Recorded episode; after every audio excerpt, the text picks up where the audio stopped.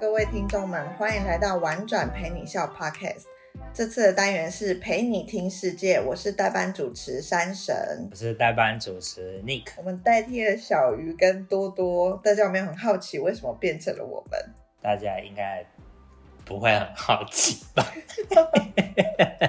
其实是因为他们现在就是变成了 W 勇士，所以去做了公司最高机密的事情了，然后就不方便录这一集的 Podcast。那我其实是。小鱼跟多多陪你听世界的忠实观众，所以我今天来帮忙代班主持，我蛮紧张的，因为我觉得他们两个录的就是很有趣啊、哦，所以你是以粉丝的心情来录这个节目，就很紧张，因为我是用粉丝的心情来代班。好吧，那我们这一周的主题是什么？我们这周想要陪大家一起聊聊青春期这件事情。然后，因为大家都会觉得青春期的小孩好像很难搞，然后呢，就像行走的炸弹一样，时不时都要爆炸。然后我自己也觉得这件事情蛮有趣的，所以就想要来跟大家聊聊关于每个人的青春期。尼克，你还记得你的青春期有什么血气方刚的故事吗？可是我想要先问，怎么样定义青春期是有一个年龄段吗？还是？怎么样知知道我自己那一段是属于青春期？我觉得每个人的青春期的时间会不太一样，但是呃，依照大家定义青春期，可能会觉得是十岁到二十岁这个区间都有可能是青青春期。到二十岁吗？这么老？对，到二十岁。所以为什么有一些？呃，那个投票他们会是在二十岁之后，因为他们觉得就是你已经过了青春期，你已经是一个成熟的大人了，你已经能够分辨各种是非，能够独立思考，你已经可以把头发梳成大人，对，你可以梳油头、穿西装了，然后去投票。那你刚刚问说，我有没有做过？就有什么青春期巧克算？我觉得嗯，算吧，你可以分享看看，你翘课过吗？可是我翘的是补习班，就是因为因为国中的时候，那个时候还会和同学就是下课什么打篮球那些，然后有一次就是我们不想去上那个补习班，然后我们就翘课去打篮球，而且那一天还是下那种大雷雨，然后我们就是在下暴雨的情况下面还在那里打篮球，好青春哦，还是户外，我然后是。因为那个那不是第一次的，就是那个补习班，你要翘三次课，他就会直接打电话给你爸妈。有点忘记了吧？反正我就记得我妈和我那个同学的妈妈晚上回到家，他们两个就在那里打电话，然后还就是痛哭的东西。我猜他们想，呃，我的小孩子怎么会变成这样？那你看到妈妈痛哭，感觉是什么？就当然就心里也不是。滋味啊！但我知道他不是，他不是因为我翘课难过，是因为他觉得为什么我们要骗他？因为那时候编的理由就是我们还是有去上那个课，但是后来是他接到电话，补习班电话说我们根本没有去，然后他生他生气的原因就是怎么可以说谎？就是他觉得好像渐渐不了解你了，你怎么会有这些事情瞒着他？就不想上课，可以好好说啊，这样子吗？应该是类似。所以如果没有被发现的话，你也不会跟妈妈讲这件事情。不会啊，我以前国中、高中就是死也不想跟我妈分享任何东西。那你还记得为什么你会这样吗？因为我讲了什么，我妈一定会给一大堆意见，我就觉得烦要死。哦，所以你会觉得，反正我跟你讲这个，我根本不是为了要听你的意见，然后但是你的意见都已经过时了。老套了，就是感觉他根本不是想以朋友的姿态在跟我聊天，所以我就懒得跟他讲，然后就有的时候又要解释一大堆，学校的人他又不一定认识。嗯嗯，那我觉得你的你的那个叛逆期做的事情好像比我还早诶，我也是有翘课的经验，然后我是高中的时候才开始的，不过我这个。可能我我是翘学校的课，但我的蛮精彩的是，我到高中结束之后是差点毕不了业的那一种。所以你是一直翘课，不是只翘一次？我就是很常不在学校里面。天哪！如果老师，我的高中老师听到这一集，就会发现他到现在还都还被蒙在鼓里。他不会听到这一集，我没有这么好，好不好？对，因为我高中的时候呢，我觉得我是那种很晚开始叛逆，所以我叛逆起来的时候就就有点一发不可大不可收拾的感觉。然后我自己是呃发现了我们学校有一个侧门。然后那个侧门永远都会关起来，但是因为如果我走正门翘课出去，就会被警卫发现，所以我都会跑到侧门翻墙出去。然后我还会跟我妈妈说，就是我今天上学，你就直接载我到侧门，我直接翻墙进去学校就好了。然后我妈也同意这件事情，所以我妈都会带我到侧门翻墙，因为我会迟到，所以。如果迟到进正门的话，就会被登记，所以我妈都会带我到侧门之后，我再翻墙进去。然后，但是我都会等我妈走了之后，我就再翻出去这样子。所以你根本就没有进到教室，对，你就是翻进去学校，然后躲在一个地方，等你妈走了，你又再翻。没错，没错。但是呢，我妈可能就会开始觉得，嗯，就是有点怪怪的，所以他可能接到学校老师的电话，所以他后来就是他。带我去翻墙之后呢，他就会在附近的电线杆一直等着。然后，但 殊不知我其实也有外面的线民，就是我的男朋友就会在校门，因为我男朋友跟我不同校，他就会在外面等，然后就说你妈还没有走哦，就是可能要再等等。然后等到我妈走了之后才说啊，你现在可以出来了。然后我就会再出去，然后就只是为了跟别校的男朋友约会这样子。但是我大小事都可以翘课，我不是只跟男朋友约会，我就是觉得我今天想要去买杯饮料，我也会翻墙出去。我只是不想吃学校的营养午餐，然后我想要去外面吃好吃的，我也会翻墙出去。所以我就是 always 翻进去又翻回来，翻进去又翻回来这样子，就像一只猴子这样。对，就是穿着那个制服，但是时不时都在校园里面进出自如。但我刚刚只是在想，就是我们这这两个叛逆，我是在想有没有什么共同点，但感觉好像都是，如果是和妈妈的话，就是觉得和家里的人讲了，他们又听不懂，或者是讲了什么，你们都要在那里讲一些我们不爱听的，所以就不想讲。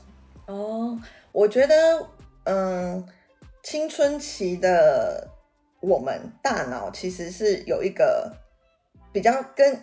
小孩或者是跟成人都不太一样的地方，是因为他正在他的头脑正在登短廊，就是正在转大人。青春期的孩子就是他已经有了成人的情绪跟情感，就是他的感情已经丰沛到这个程度了。但是管理情绪、抑制冲动的那个区块叫做前额皮质叶。他其实是还没有成熟的，所以他就是大脑发育阶段就是长这样，所以不可能说啊，叫他们不要冲动，然后他们就可以不冲动。就是你就会很想冲动说，说我今天就是不想上学，我就想要在这大雨当中打一场帅气的篮球。可是没有办法，因为你的大脑可能就急迫想做这件事情，你是没有办法用理智去觉得说会感冒啦。然后下课再打就好了，就是没有办法，有点像是小孩还没有学会走路，你不可能跟他说你不要跌倒，所以不可能跟青少年说你不要冲动，他就他就哦好，我我知道，我忍耐一下，就不可能。不是啊，但是也有很乖的那种青少年，就是他从来都不会反抗，就是违背别人的意思的那种。所以我觉得那就可能会是后青春期，就是因为我们有讲说青春期可能十岁到二十岁嘛，但是有些人可能压了很久之后，他有可能是到成人之后才展现他的青春期，就是这有一天他终于不想再被爸妈管了。那我想，那我想问的是，所以每一个人的青春期都一定，不管程度，都一定会有叛逆的想法。是这样，嗯，我觉得不会，因为我觉得他是一个跟呃爸妈如果呃一直用对待幼儿儿童的方式在对待青少年，有可能就会出现这个状况。但是如果爸爸妈妈有随着哦，提早认知到说，哎，小孩现在正在这个经历这个转变，爸爸妈妈可能方式稍微调整一下的话，我觉得有可能可以改变这个状态。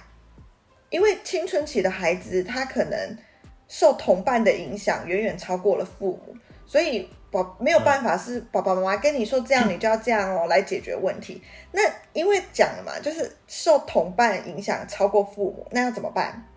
我觉得爸爸妈妈就可以试着让自己变成同伴的角色。就有点像你刚刚讲的，你会觉得我就只是想要像朋友一样跟爸妈聊天，但爸妈就开始对我说教，我就觉得很烦。你想想看，如果今天你的爸爸妈妈在跟你聊，哇，Cindy 今天唱这首歌真的很好听哎，你会觉得说烦死了，你不要来靠近我吧？你可能就很开心，拉一张椅子到他旁边跟跟你妈妈聊，说是不是？我觉得王心凌今天这个加分真的。这这首歌真的很加分，是哪个地方？就是你可能可以跟他聊这些话题，但是我觉得爸爸妈妈可能有时候忘记了小孩渐渐长大，然后用还你还是个孩子啊，我我我能够告诉你的就是我经历了这么多，我有很多的经验可以跟你分享，就没有小孩没有要听这个，因为他就只有情感面很发达而已，所以他要讲的就是那些。有没有就是偶像啊？就我真的好喜欢他。可是爸妈如果来一个理性的，就是你迷这些东西一点用都没有，就是小孩就没有要听这个，他就会自动阻断，他就会觉得说，我跟你是不同世界的人，我没有必要再跟你沟通了。但是我的同伴都跟我一样是 只有情绪跟情感而没有理智的啊，所以聊起来就会变成非常的合拍。就是如果在如果你现在可以回到你的青春期的话。你会希望可以做什么事情，或者是就是别人做什么事情会帮助你，可能比较快度过那个就是你说的他没有办法控制自己的情绪的那个阶段。我觉得我会很希望有人来告诉我说，我会有这些状况是很合理、很正常的，然后这是一个。就是我在经历这个转变长大的过程，因为虽然我自己没有，但是我我发现我身边有一些朋友，或者是呃，可能我后来遇到的一些青少年的伙伴，他们有些人可能会因为一些焦虑的事情，因为他的焦虑会被放得很大，因为他的情感会很丰沛嘛，可是因为开心的时候可能会很开心。兴奋的时候会很兴奋，可是难过、哀伤的时候也会很，难过，很，很难过、很哀伤。所以青少年的自杀比率是偏高的，就是他一个冲动或一个太难过，他可能就会有割腕或者是跳楼这些举动。然后我其实会觉得，就是如果这时候有人来告诉你们，就是为什么会有这些状况，是因为。的确，你现在的大脑就是没有办法抑制你的这个冲动的，你没有办法管好好的管理你的情绪的。然后，但是你要不要再多给自己一点点时间？你就让自己放肆的难过，放肆的焦虑，然后也放肆的开心都没有关系。然后这是一个必经的过程，可能会有点痛苦，有点点难受，但是没有关系。不然他们可能就会，你知道，就是我觉得青春期有很多这种时候。就啊，我怎么脸上长了一颗痘痘？我觉得我可以去死了。有这么夸张？我之前就有看到新闻，是嗯，有有小朋友长大，就他长大到青春期的时候，脸上开始长痘痘，然后这件事情引发他非常的焦虑，到他几度想要自杀，因为他完全不想要去上学。就是我以前。就是我，我不是很喜欢自己声音的一个人，然后加上反正就是青春期那时候，我就会，就是我那时候会很讨厌讲电话或者是和陌生人讲话，因为我觉得只要我讲话，别人一定就是在嘲笑我的声音，然后反正那，反正那那一段时间就会还蛮容易，就会因为自己的声音或者是就是一些外在的东西觉得很沮丧。我觉得这个也是青春期的。孩子在他的大脑也是到这个阶段的时候，大概十五岁左右，我们的大脑的前额叶这个地方，它的社交场合活跃程度会达到巅峰。意思就是说，他可能青少年很多很小的事情会比成年人还要更焦虑，然后这个焦虑是通常会把它缩限在。自我意识会极度强烈，就我觉得我自己怎样，我就好像很不好，有点像 nik 你刚刚讲的那个，就是只是声音这件事情，你可能就会很排斥自己的这个部分，然后你会很担心说，如果别人因此而不喜欢我怎么办？然后这个被排斥的恐惧感是会很巨大的哦，就是因为它有点像是我们都太想要让大家。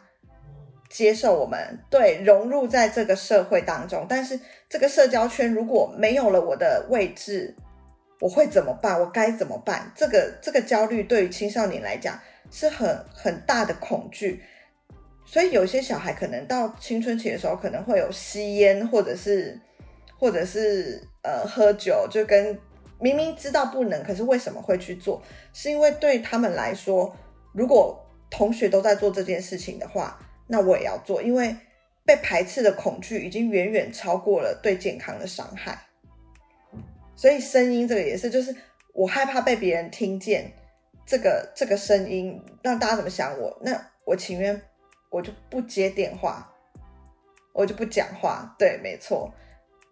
所以木木也有分享，我们的伙伴木木不是也有在那个那个 IG 上面分享这一个，就是木木因为。很想要跟同学一样，都穿西上袜配制服裙子，但是妈妈却搞不清楚，就是那个长度到底有什么差别？就我都买了长袜，谁知道你穿起来没有超过膝盖，那有怎样吗？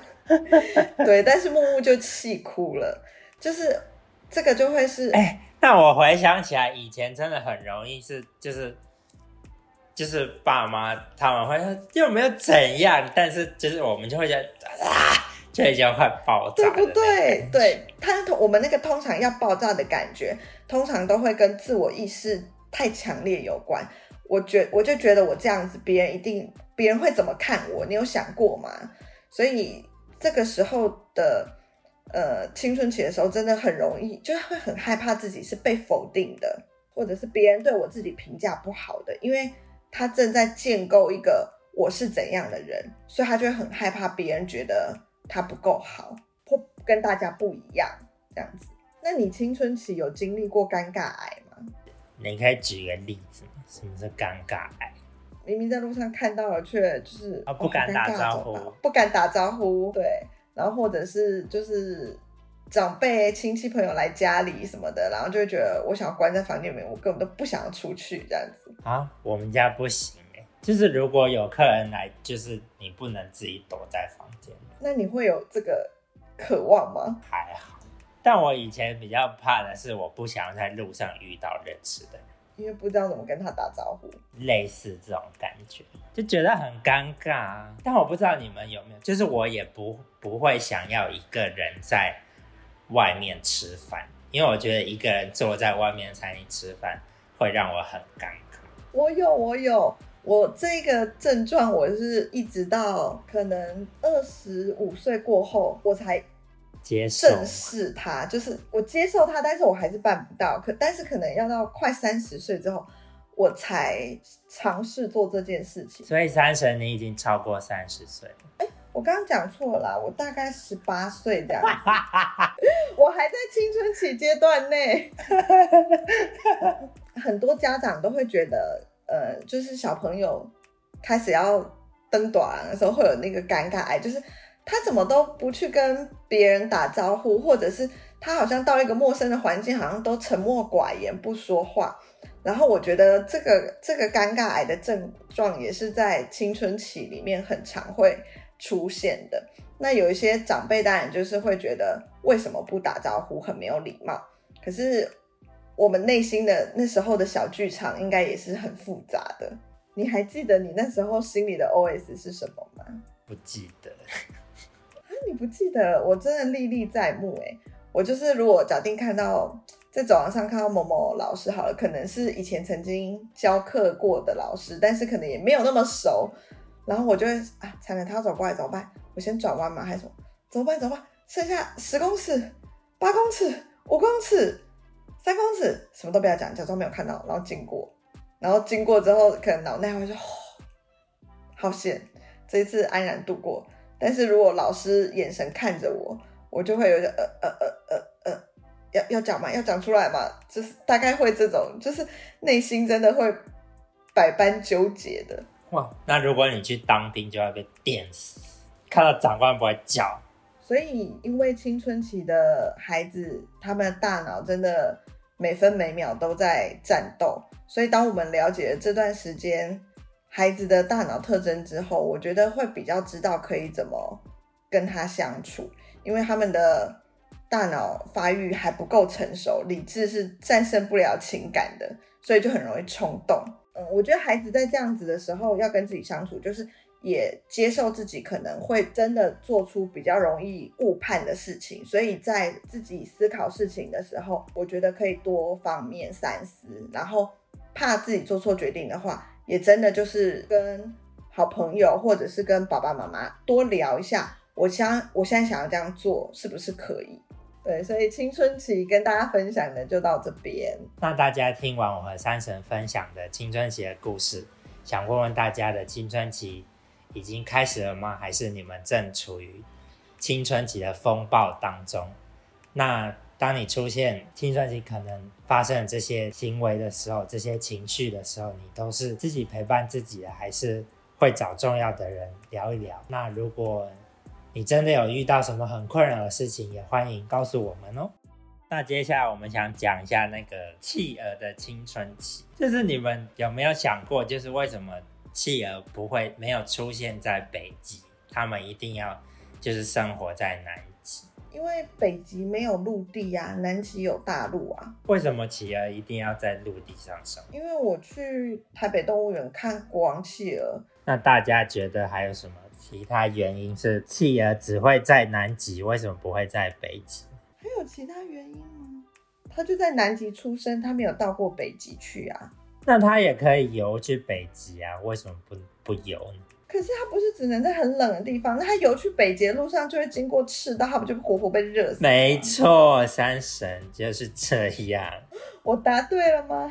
这其中一个原因。但是曾经有那个一个探险家，他有做一个实验，就是他把一堆企企鹅带去北极生活，但是过了十几年之后，企鹅在北极就还是消失了。然后可能的原因有一个是山神之前讲，就是。可能有北极熊把企企鹅吃掉，然后因为就是北极其实比南极来说有更多的掠食者，就好像还有什么北极狼还是什么，我不知道是不是这样讲，如果不是的话不要打我。北极狐吧？哦，是吗？北极有狼吗？反正就是，反正就是有更多的会吃企鹅的生物。然后还有一个原因是，企鹅它在北极是没有食物的，因为他们好像是吃磷虾还是什么哦，南极一些鱼，对对对。然后在北极可能就是有更多人跟他们抢这些食物，然后好像那里也比较没有企鹅可以吃的东西。但是我觉得这个探险家他有做一个很恶劣的事情，就你知道，他把企鹅丢去北极之后，他就放生他们。就是他们没有要管他们的死活。你刚刚讲的时候，我也觉得，哎、啊，他怎么没有要，例如说帮他们带一点食物啊，或什么，就让他们遭受这些 莫名其妙的事情？不是，但是我说的恶劣是，他是把企鹅带去北极的人，可是他没有，就比如他就是放那个。企鹅在北极这样到处乱跑，然后他就没有再继续管这件事情，就很像可能有人他想要养某一种宠物，然后他从国外引，就是国外买了这个宠物，然后寄来台湾，可是他也没有好好的把它放在笼子里或者什么，然后他就那个动物就突然有一天自己跑走了，然后可能就会造成那个台湾的生态大灭绝。你刚刚讲那个，我有想到一个是。有些人会走私动物，所以我之前曾经去过嗯，平科大的那个动物收容中心，嗯，然后他们就有收容各种，就是因为人类可能就是为了想要观赏，或者是或者是看到那些动物，所以他们就花钱，然后让猎人就是捕捉那些动物，然后再走私进来台湾。可是被海关查扣之后呢，那些动物就也没有办法再回去。哎，之前不是有就有发生过什么猫还是什么？就是好像有什么稀有品种的猫，然后就要被安乐死。对，就是它要它没有办法再被遣返回原本的的住的地方，它就只能被留在台湾。然后如果可能被安乐死是一种方式，那另外一种可能就是把它放在那个动物收容中心，然后让让一些呃一些管理员去照料它。可是我那时候听到一个很哀伤的故事，是有一只金刚鹦鹉被走私进来，然后呢，他得忧郁症是不是？对，你也知道这个新闻。他那一只金刚鹦鹉，因为金刚鹦鹉其实它可可能可以活到九十岁，就是比也许会比人类还要长寿，但是因为它就只能自己一个人在那个笼子里面孤老终生，所以它就出现了忧郁症的状况，它会自己用。嘴巴把自己的羽毛拔掉，然后所以保育员就还给他们吃，给他吃抗忧郁的药，但是也都没有好转。后来变好是因为居然又走私了第二只金刚鹦鹉，然后所以他就获得了一个同伴之后，他们就在笼子里面快乐的飞来飞去，然后他的忧郁症才缓解下来。那我觉得最后我想留一个问题给大家。就是大家对于，比如说是人类，因为自己的一些欲望，就比如说我想养它，或者是我想家里就是有这种稀奇的动物，然后把动物带到一个陌生的地方，但是他们可能没有办法被好好对待。这件事情，大家的想法是什么？可以和爸爸妈妈或者是身边的好朋友一起讨论看看。那今天的陪你听世界，我们就聊到这边。没有没有，如果还希望我们继续代班主持的话，请在留言处留言，超过十则留言，我们才会再出现哦。好哦，大家拜拜，拜拜。